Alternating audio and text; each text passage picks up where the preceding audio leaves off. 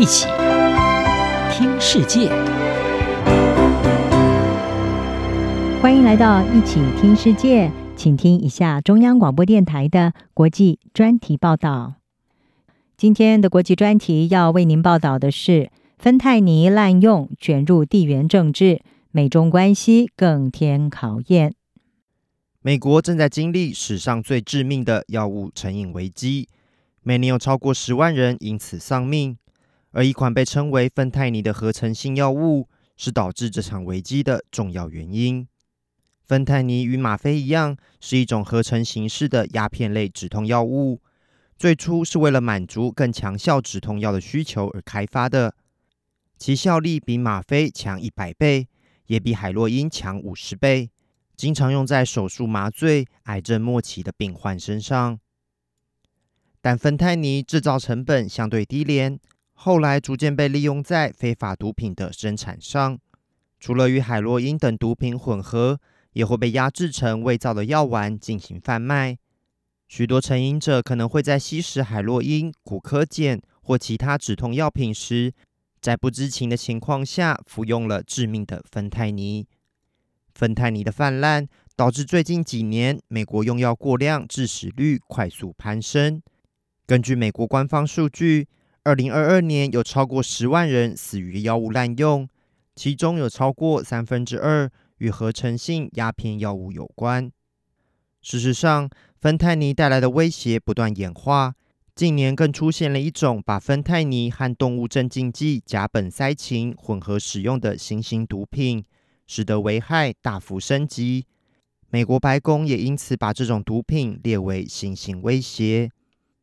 为了解决日益加剧的芬太尼危机，美国总统拜登政府试图从源头下手。这些芬太尼主要来自国外，由中国供应的芬太尼原料被运往墨西哥，再由当地的贩毒集团制成芬太尼，最后走私进入美国。美国日前已多次针对涉嫌生产和走私芬太尼的墨西哥毒贩，以及供应芬太尼原料和生产设备的中国企业祭出制裁，例如目前在美国服无期徒刑的墨西哥大毒枭艾兹古兹曼，他的四个儿子已经成为美国打击芬太尼贸易的主要对象。但到目前为止，遏制这些非法毒品贸易的行动显然成效不彰，因为可用于制造芬太尼和其他非法药物的前体化学品种类众多。而且也可以用于其他商业用途，销售也完全合法。这意味着要限制这类化学品的供应，既困难且不切实际。另一方面，这个反毒行动也牵涉到地缘政治问题，因为美国需要中国当局的合作，以遏制芬太尼的原料供应。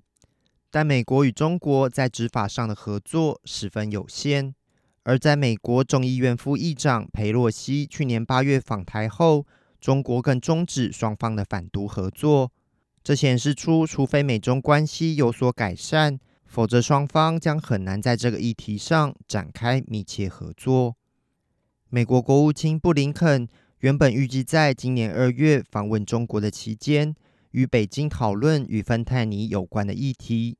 但这趟访问因为疑似中国间谍气球飞越美国本土的事件而延宕，一直到六月十八号，布林肯的中国访问才得以成行。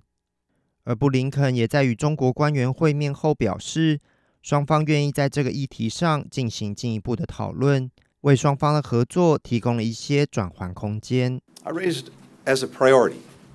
我要优先提出这个议题，有关合成鸦片类药物和芬太尼问题。这在美国市场危机。芬太尼是十八岁到四十九岁美国人的头号杀手。我要清楚表明，我们需要合作来解决这个问题。我们同意设立一个工作小组，让我们能够切断这些药品的流动。它助长了这场危机，也导致越来越多人丧命。在美国面临史上最严重的药物滥用问题之际，一方面得从需求面着手，遏制国内芬太尼用药与成瘾的问题；另一方面，也必须设法与墨西哥和中国合作，从供应面阻断这种致命药物流入美国。央广编译郑锦茂报道。